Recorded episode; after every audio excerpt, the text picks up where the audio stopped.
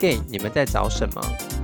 找性，找爱，还是找自己？Hello，各位听众，大家好，欢迎收听《gay 你们在找什么》Podcast，我是奶子，我是 Coco 米，我是小亨利，我是 Charles。Hello，呃，各位有没有听到我的声音，觉得既熟悉又陌生呢？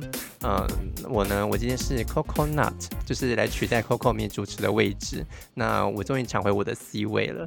没有了，我是奶子。那其实呢，呃，今天我其实就带 Coco 米来主持这一集的节目哦。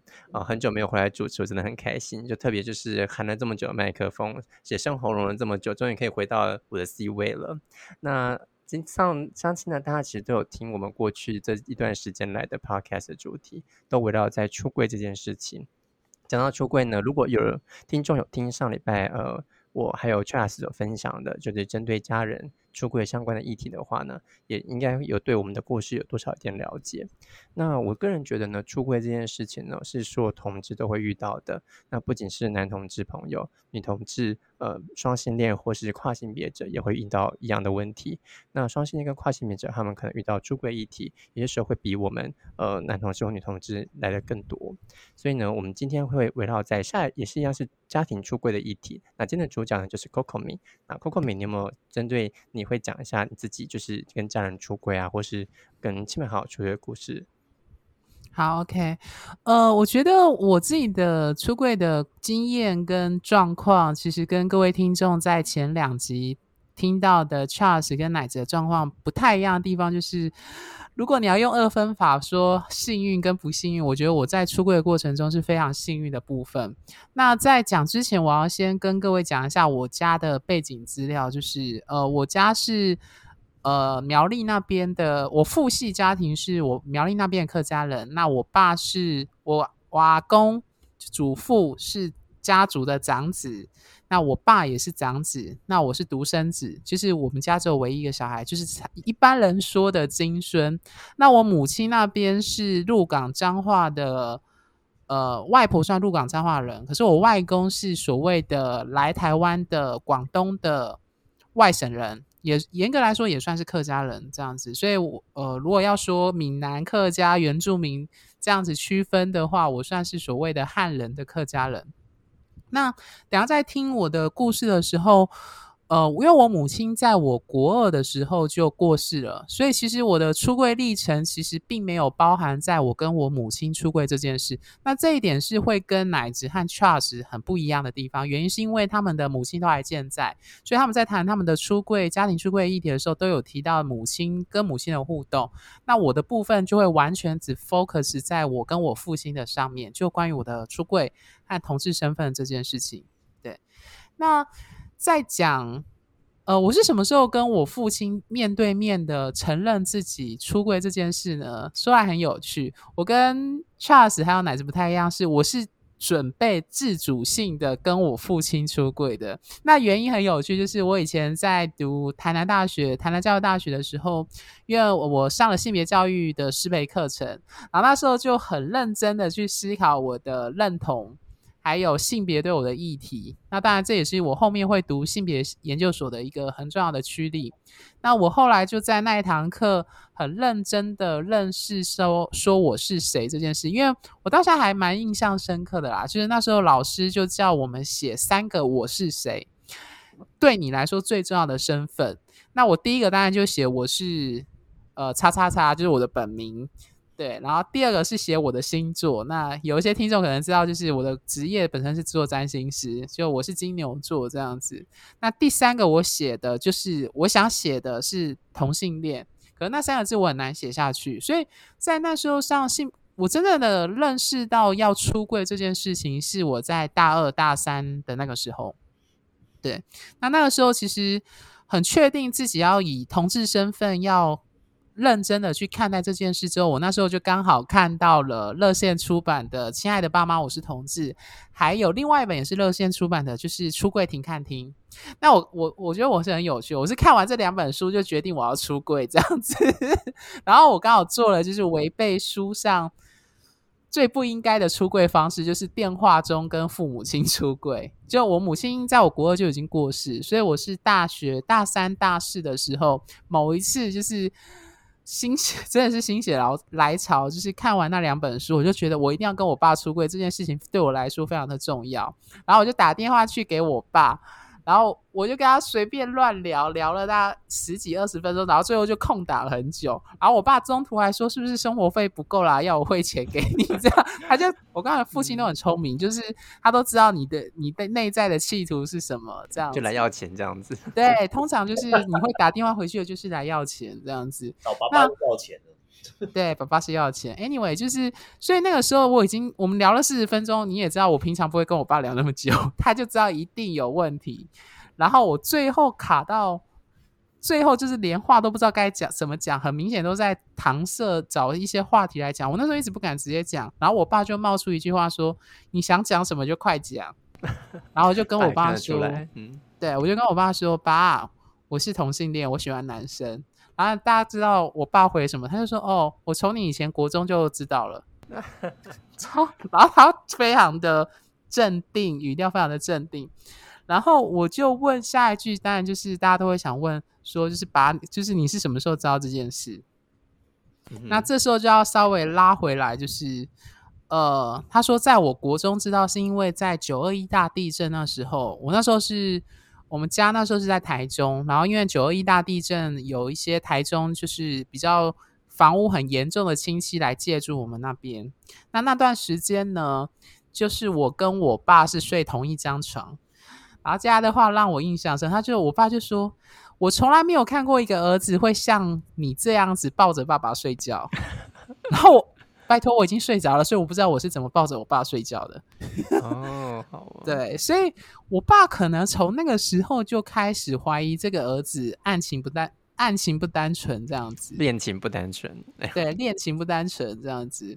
然后另外一个重要的是，我读高中的时候，就是因为我跟 Charles 都是读男校，我是。呃，Charles 是读雄中，我是读竹中这样子。那全部男校的时候，那你也知道，就是有不少同志朋友自己本身就是在国高中开始有暗恋或喜欢人，那可能很多是意难忘这样子。那我当时就是意难忘，那当然就是失呃，反正就不可能嘛。那当然你就情绪受伤。那我那时候印象很深刻，就是我就连续四天没有去学校。就完全不想去学校。那因为我爸早上通常都会载我去客运站，对。那我印象很深刻，就是那几天我就窝在家里打电脑，那时候在玩线上游戏，在玩 RO，然后就不愿意去学校。那我因为我爸早上都要来载我，那所以我那几天我我就早上我就贴了一个便条纸，说爸就是我不舒服，就是我不想去学校。然后我爸也没说什么，他就默默的去上班，就不理我了。然后直到就是第三天、第四天，他下班回来之后，然后我就在我房间用电脑。可是因为我的门后面是正对走廊，就是我等于是背着走廊这样。然后我印象很深刻，就是那时候他下班之后，他因为他是穿皮鞋，然后就看到他上二楼的那个皮鞋声就抖抖抖抖抖这样上来，然后他抖抖抖抖声就刚好就到我的门后的位置就停住了。嗯哼，然后因为我在玩电脑。然后我爸就要突然冒一句话说：“呃，你不去学校是因为感情的事情吗？” 然后我就没有说话，然后我就继续玩电 脑。那这身兼母职哎。然后他就说：“呃，是男生嘛？”然后我也没说话。然后我爸就他看我没回回话，然后就默默走回他房间了。就这样。所以其实我后来回想，就是其实我的出柜历程很早。我爸其实应该就已经知道这个儿子不太一样，就包含小时候，因为我的性别气质跟奶子一样，都是属于比较阴柔型的。那其实父亲一定多少都看得出来，这个儿子跟一般的男生不太一样。就是呃，我觉得那种小时候就是不会想看。呃，无敌铁金刚，我是要看美少女战士的那种小孩，然后就还跟 跟表哥抢电视抢书，然后就说我要看美少女战士看不到这样子，我要看什么爱天使传说啊？对，类似那一种。我是小桃子，对，类似这样子，对，所以其实我觉得父亲应该很久以前就有注意到这件事。那所以在我大学出柜的时候，为什么讲这件事情会会那么没有？就是人家说无阵痛分娩嘛，就是无阵痛出柜的状态。对，分娩分娩，无阵痛出柜就是指我的，就是我的状况。对，所以我其实因为我母亲过世，在我国就过世了，所以我在最主要的亲人，我父亲出柜这件事情是完全没有任何的障碍，我爸也没有出现什么呃，你是男同性恋很肮脏啊，你会不会就会得艾滋病？没有，但是唯一一次有一次他就讲说，会不会是小时候塑那个塑化剂吃太多，所以才会导致你变同性？他有一次很莫名的开这个玩 笑，他就这样说，然后就说不可能，然后我爸就笑了笑就没事了。对，那时候好像刚好是互加盟还是什么事情在讨论同性恋的成因，然后就有出什么塑化剂的影响，这样。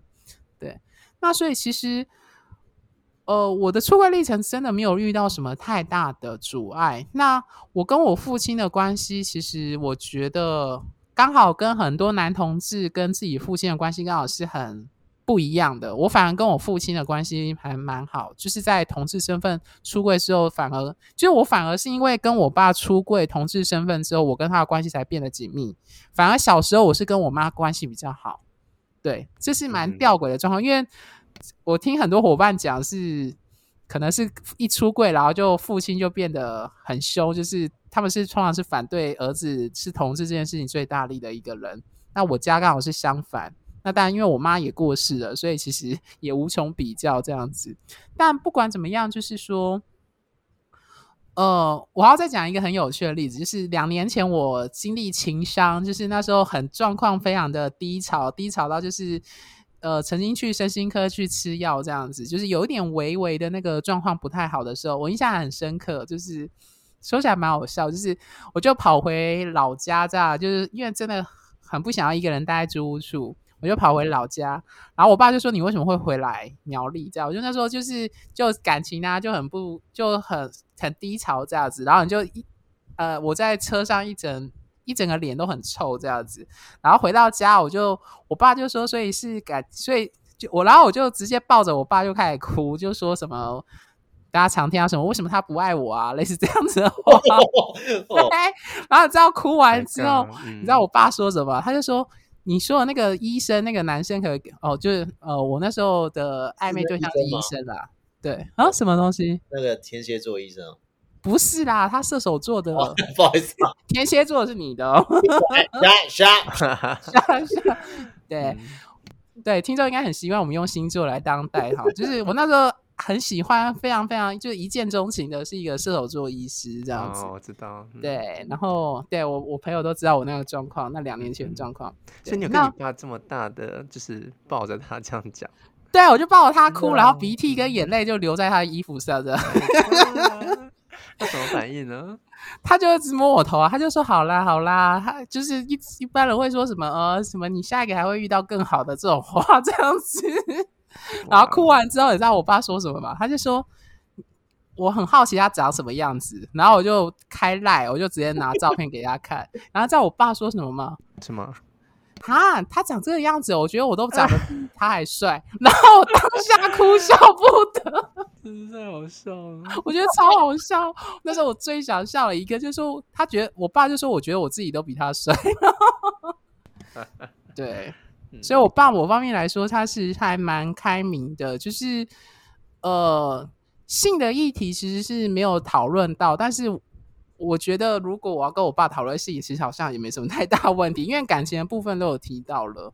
对，嗯，我觉得，我觉得听起来真的是，就是感觉起来，邝明真的跟你爸出轨，好像真的是蛮顺利的，而且你爸其实比你还早就知道你的身份。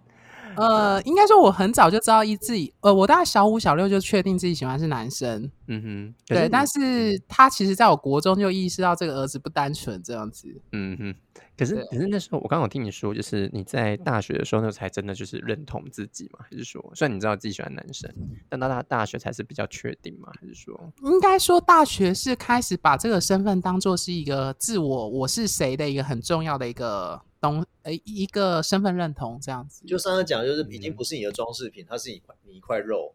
对，甚至是可以嗯公开去讲的。对，嗯哼，嗯了解。所以这个过程中，诶，我可以就是这样讲哦，有点直接，但我我不知道这样合不合适。所以简单来说，其实你是在你是单亲情况下长大，然后跟自己的呃父亲出轨的状态。对，算是，就是因为我母亲只好，她的人生跟我重叠的时间只有到我国二的时候，嗯哼，对对对，所以其实呃比较当然，其实你很小的时候你就知道这个东西是禁忌，在我小学或国中你就隐隐隐约约知道这是禁忌，你不会去讲，但是你就会觉得说，当然那时候我跟我父亲的关系并没有，我跟我母亲的关系比较紧密，因为我跟我母亲的兴趣跟个性比较类似。对、我爸反而比较感觉就是比较有传统上我们对父亲想象比较威严的部分，可是蛮有趣，就是最后出柜的话，反而当然我母亲已经过世了，所以我跟我爸的关系反而因为出柜的关系就，因为最后一块拼图拼上了，所以没有什么特别好隐藏的，对啊、就是连我失恋我都可以跟我爸讲这样子。真的就是，而且你爸好像就可以接受 呃你呃你的你失恋的对象是男性，他从来都没有呃就是问你说，哎，你要不要再确认一下，或者没有，他从来没有问过这句这句话。嗯对，所以我觉得蛮有趣，因为我觉得主要是跟我爸，我相信各位听众可能会很好奇，为什么我爸接受度那么高？可能是跟他以前，呃，就是因为他是美国留学的博士这样子，在他们那个年代啦，就他是在美国公费留学的博士这样子。对，就回来是当大学教授，所以可能跟他在出国看看眼界、看很多是有关的。因为他刚好去美国的时间刚好是美国的很多社会运动刚好已经走到尾声，就是已经要走出成果的时刻。大概在一九八零呃一九八零年代、一九七零年代末、一九八零年代初那个时候，嗯哼哼，对，所以其实呃，我爸的那个眼界就是非常的让我，我觉得是蛮跟一般人的父母亲不太一样。那我可以分享给各位听众有我爸两个人生哲言，我觉得他讲的很好，因为我自己在讲占星的时候也常会用到，就是他第一个人生信念叫做“山不转路转，路不转人转，人不转心转”。对，然后他第二个人生哲言，我觉得是最重要的。他说：“世界上很多道理大家都懂，但做不做得到又是另一回事。这好像第二个好像蛮常你你蛮蛮常说的哦”。对我很常说，因为我嗯觉得其实很多事情大家都知道怎么做，但是嗯实际上你愿不愿意去做，以及做不做得到，又是另一回事。这样子，嗯对啊，他第一个梗就让我想到说，嗯，什么转来转去，当然呢，我们就是弯的啊，我们是把别人扳直而已啦，扳直开玩笑。对对，那我我觉得其实听完，呃，我真的就是更了解你跟你父亲的关系。可是，嗯、所以在这过程中啊，就是你好像是真的失恋或是遇到困难的时候，你才会跟你爸去说你自己同志身份相关的事情。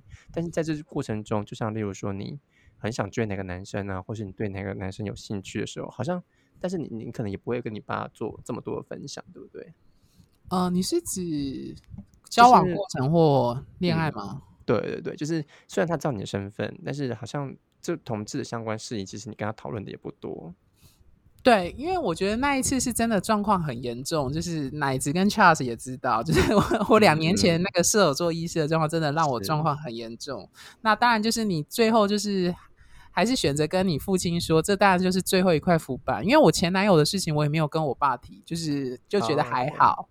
对，所以其实就相对来说，其实，在跟我爸这部分，就是，诶，我觉得还是老话一句啦，就是没消息就是好消息，有消息就坏消息。好啊，无事不登三宝殿。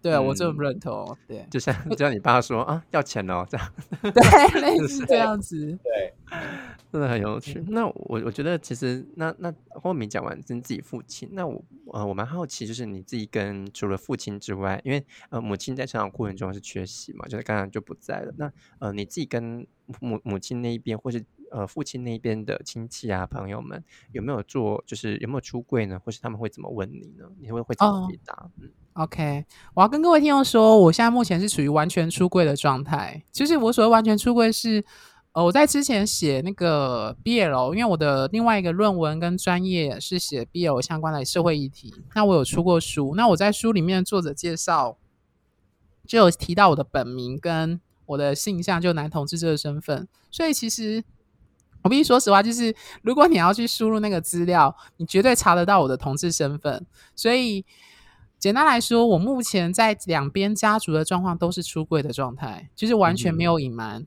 那只是这两边的状况不太一样，就是因为我妈妈那边是比较友善的呃嗯对，就是包含我阿姨、我舅妈，就是我外婆也知道我的同志身份，所以我其实是一个两边家族都处于出柜的状态。那我妈那边是最明显，是因为我姨丈、我阿姨、我舅妈，我当然是同同辈就不用说，我表弟表妹他们都知道。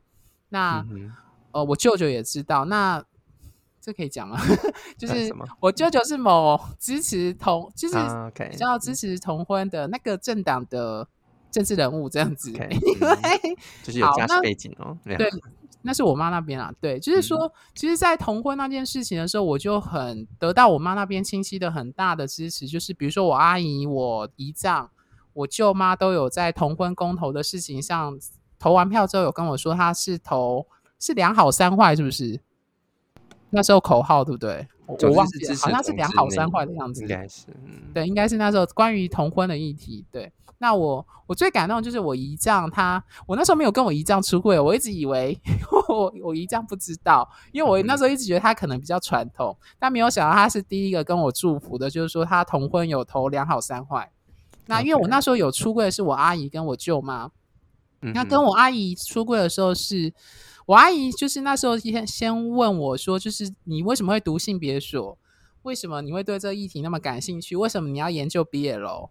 然后我就直接跟他出柜说，然后他就问了很多，他因为他本身是基督徒，不是那种会每个礼拜去的啦，但是他还是认同自己是基督徒，所以他有跟我讲了一些很常收到我们去演讲的时候常收到一些要厘清的那个迷失，这样子，就什么。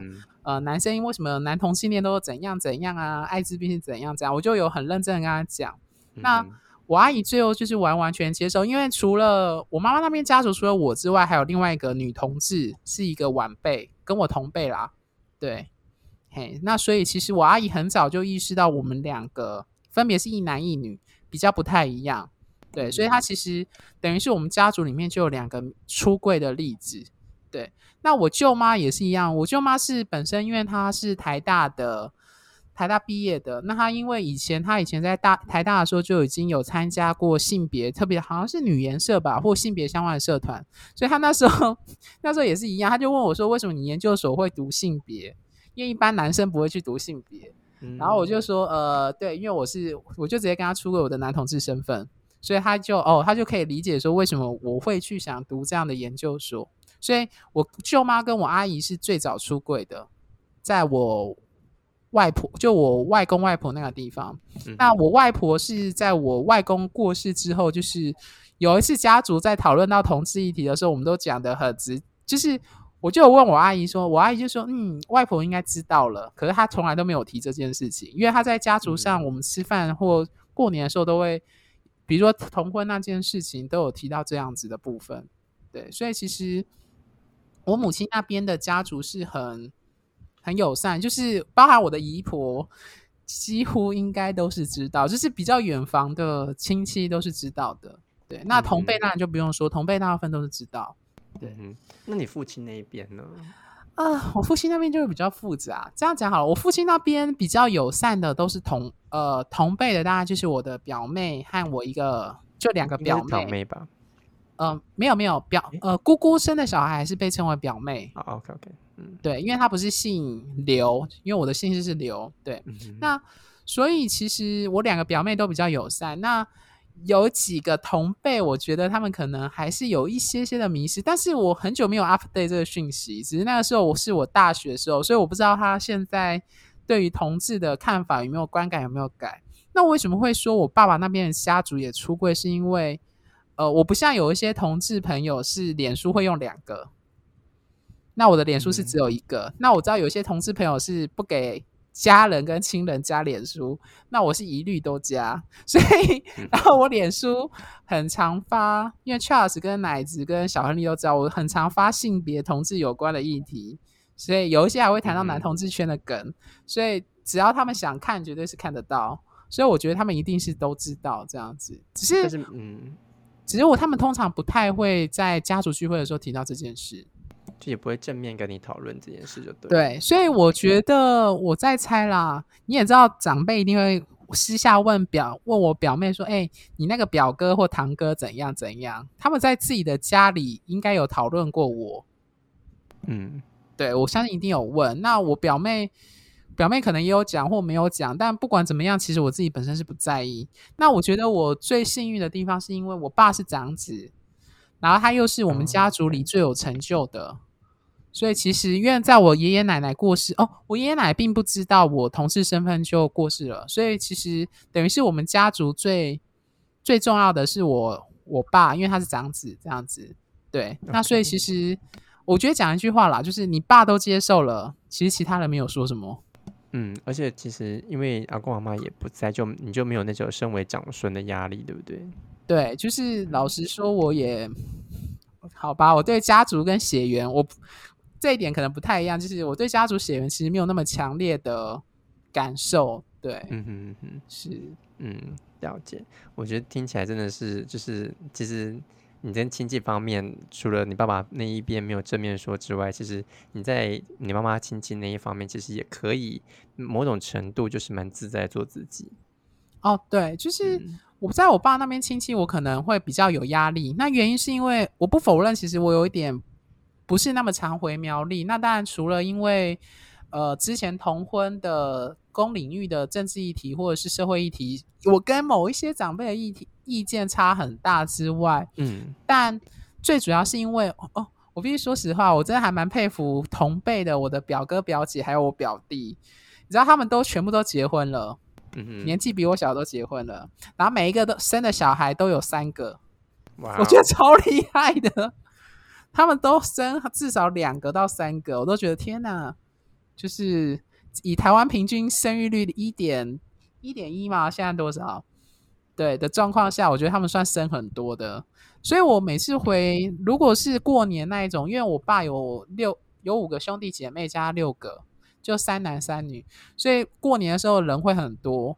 那我后来发现到，我其实，在过逢年过节，我不太喜欢回去，是因为还是会有压力。我必须说实话，因为就是因为你知道你自己特别的异类，对，所以我过年的时候，我现在都是避开，我都是回屏东，回我妈那边。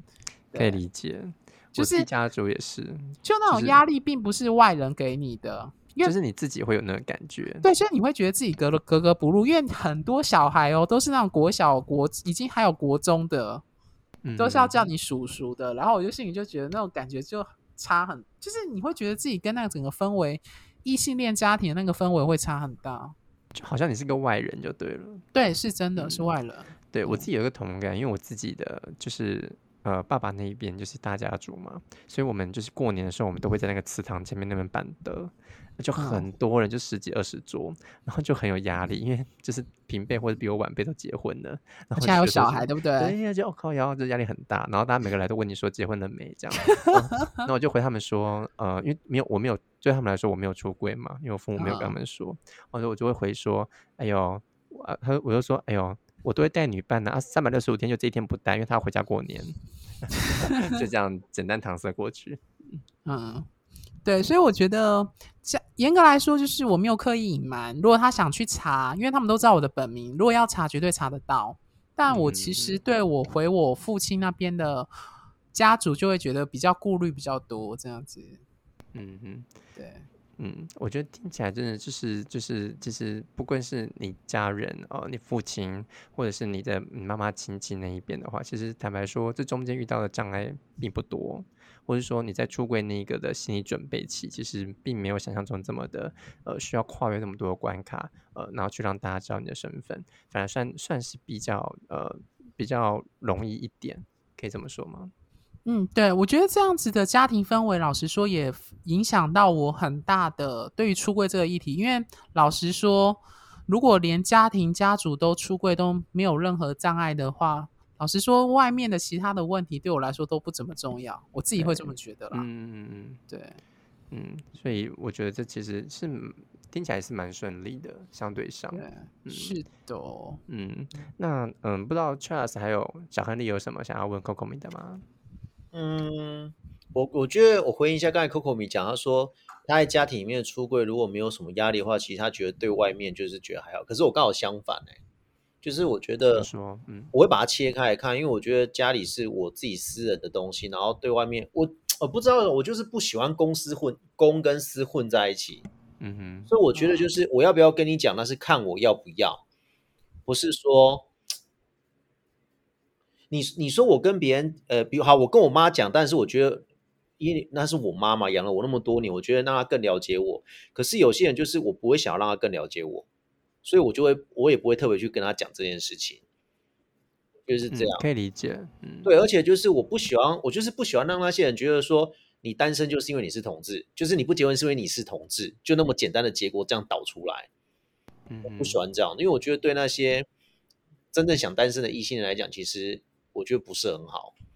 嗯哼，但我觉得 Coco，我觉得 Coco 米这这一边，就是他其实也不一定说要跟大众，就是对每次都出轨，他只就是比较能够不不会受到外人眼光，而让自己因为自己同志身份而受到一种嗯被不平等对待，或者让自己心里不舒服吧。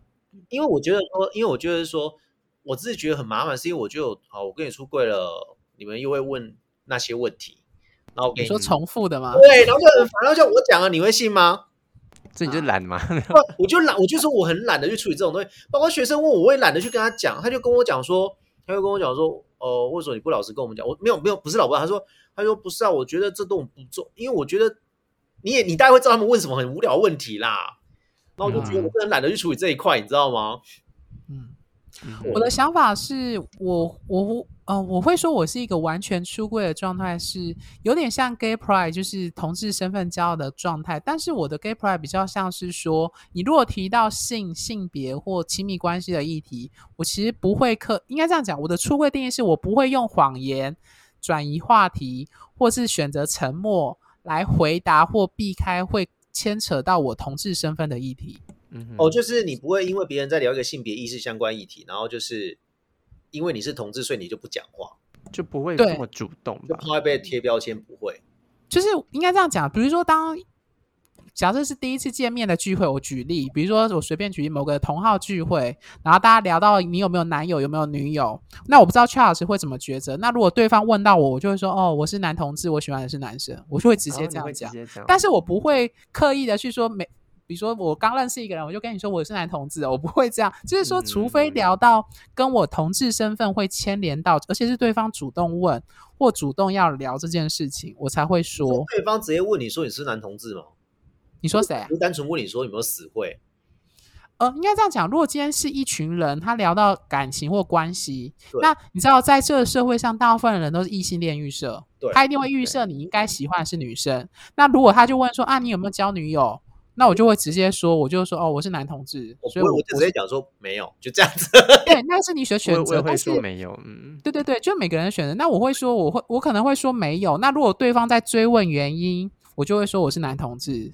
因为你呃，因为对我来说，呃，不好意思，我是一个很典型的月狮子，我会觉得公开私领域没有什么太大的问题，因为坦荡荡的有什么好怕你说的？嗯对，就我。我可以理解，就是 Coco 明这个感受，就是说，其实，嗯，就是一旦家里知道了，就是我最相对上血缘亲近的人都已经知道了，那这就面对这一些人，就是 even 他都没有跟我那么 close，那没有那么近，那我就算跟他们讲，其实也不伤大雅。对，我的想法是这样。对，反正我自己私呃私领域的人，或是我认我我认同我的人，或是我信任的人，都已经完全接受我的身份了，所以我不应该因为这样而觉得羞辱。就是诶，我可以我可以选择说，但是如果除非是这个场合是我觉得 OK，或者说对方如果很私密要问的话，那我也是可以很自在的说出这件事情。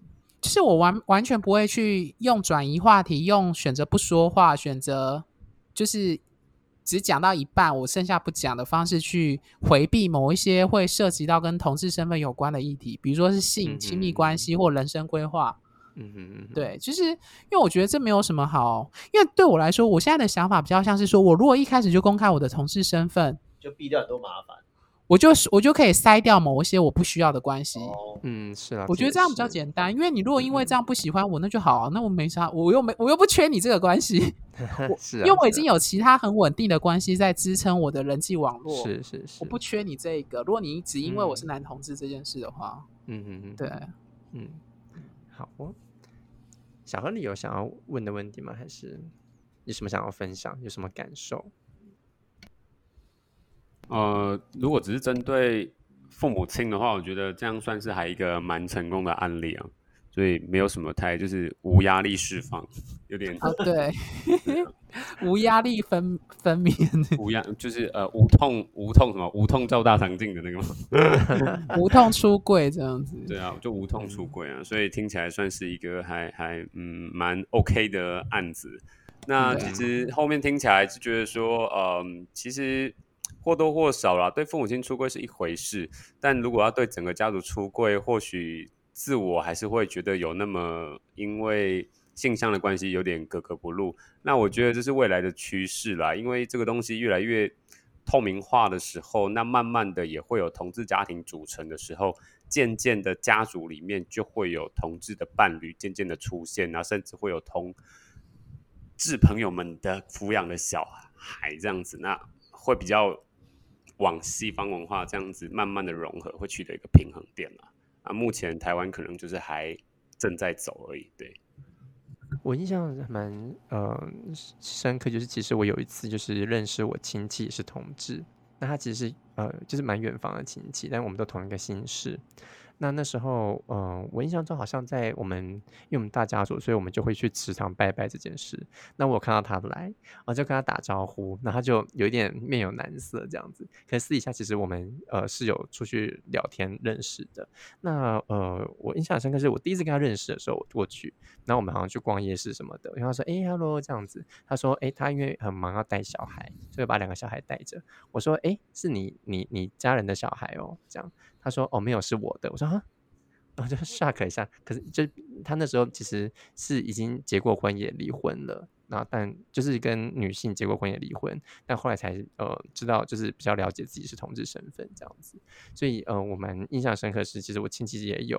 可是，因为我们两个都没有选择在家族的时候，就是呃去公开自己的身份这样。所以我可以理解那个压力还是在的。就即便呃他其实是已经已婚的同，就是。已婚是跟异性恋有过婚姻的同志，所以我觉得，呃，未来也许可能在家族中也会遇到遇到这样面临这样的事情，特别是同婚通过之后。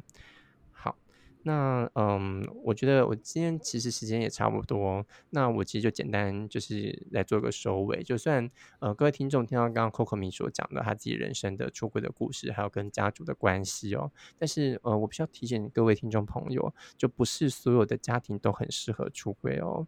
呃，每一个家庭真的都有自己的故事，都有自己的呃过程，所以，那我觉得呃，适不适合出柜，可能还要看呃你自己的。人生，或是你自己家庭，还有呃，你需不需要做这件事情来去衡量呃，要不要做出轨这个举动？所以，嗯嗯，我相信其实每一个同志朋友，自己在自己身为自己血缘中的家庭，或是呃目前生长的环境，或是社交环境中，一定都会有相关的感受。所以，呃，听完我们这一集，的确是跟家庭有关，但其实也可以去衡量一下自己在生活中呃跟你的家庭的互动状况，特别是呢，现在。台湾的疫情其实相对比较严重，所以我相信很多的朋友都必须要在家里。那当然不一定跟父母住在一起，那有一些人可能是呃被迫或或者是说他必须要跟家人相处在一起。也许呢，这个出柜这件事情呢，就会变成是在这个疫情期间中会变会要上台面。所以呃，就是每一个人在出柜中都是辛苦的，